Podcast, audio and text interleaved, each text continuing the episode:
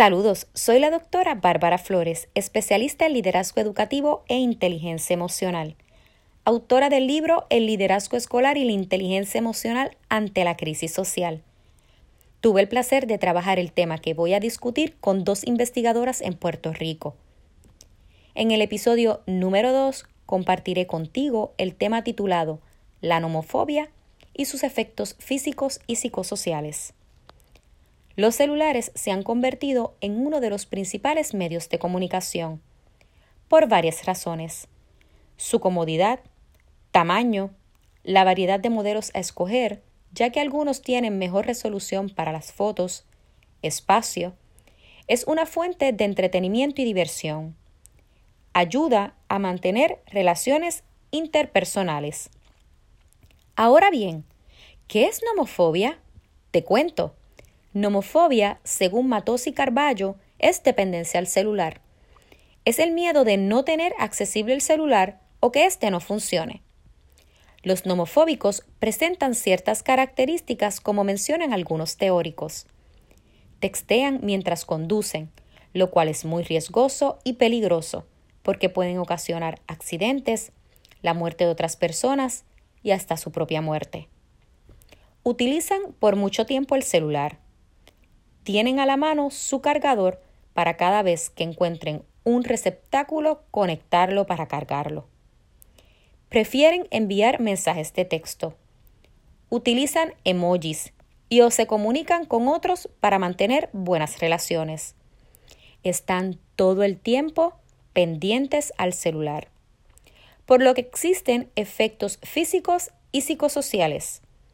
Algunos de estos efectos físicos son sienten dolor en la nuca, dolor en los hombros, dolor en las muñecas, dolor en los dedos, problemas en el oído, dolores de espalda. A su vez, existen efectos psicosociales.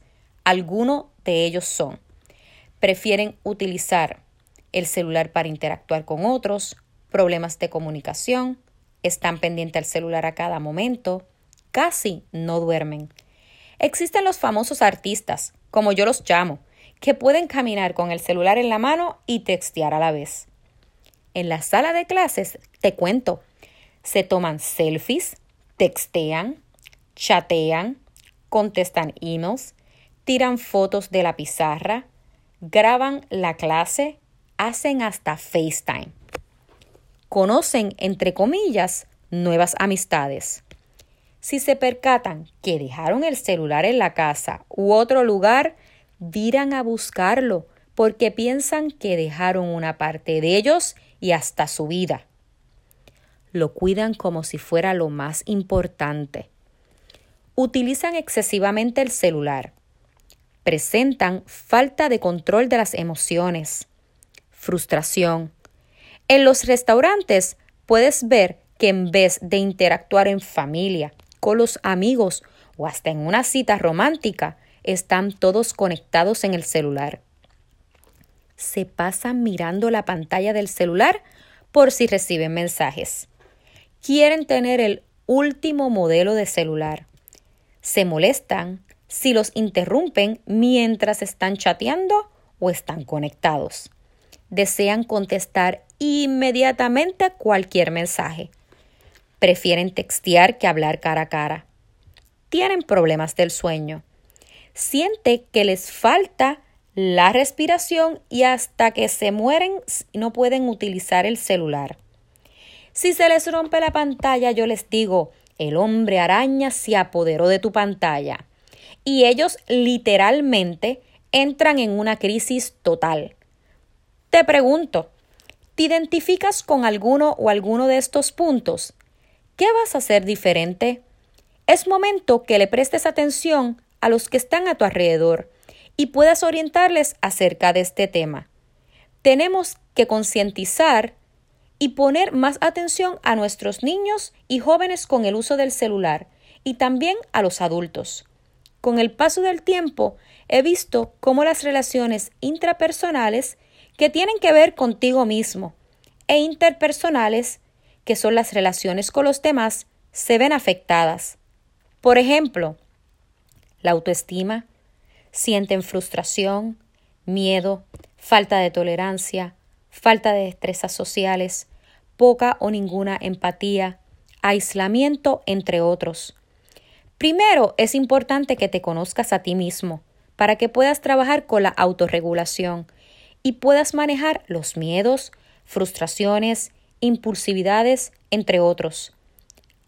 Asimismo, debes trabajar con relacionarte con los demás, desarrollando una buena comunicación, escuchando con atención, verificando la información que te comparten para que te asegures que entendiste el mensaje, trabajando en equipo, involucrándote, entre otros. Ahora bien, si eres de las personas que pasas mucho tiempo conectado al celular, debes tomarte un tiempo y aprovecharlo en otras cosas. Por ejemplo, busca una agenda o libreta y distribuye tu tiempo por prioridades. Hogar, escuela, trabajo, vida personal, vida social y la cantidad que le vas a dar al uso del celular. Entonces, ¿cuán necesario es el celular en tu vida? ¿Es una necesidad o un antojo tener un celular? ¿Estás de acuerdo con que los niños a temprana edad tengan un celular? ¿Por qué? Es momento de reflexionar. Espero puedas compartir tu comentario acerca de este tema. También te invito a que compartas con tus amigos y familiares Transforming Knowledge y que me sigas en Instagram, Facebook y Twitter at Bárbara Flores EI, en mi página web www.barbaraflores.info y en mi YouTube channel Bárbara Flores EI. Hasta pronto.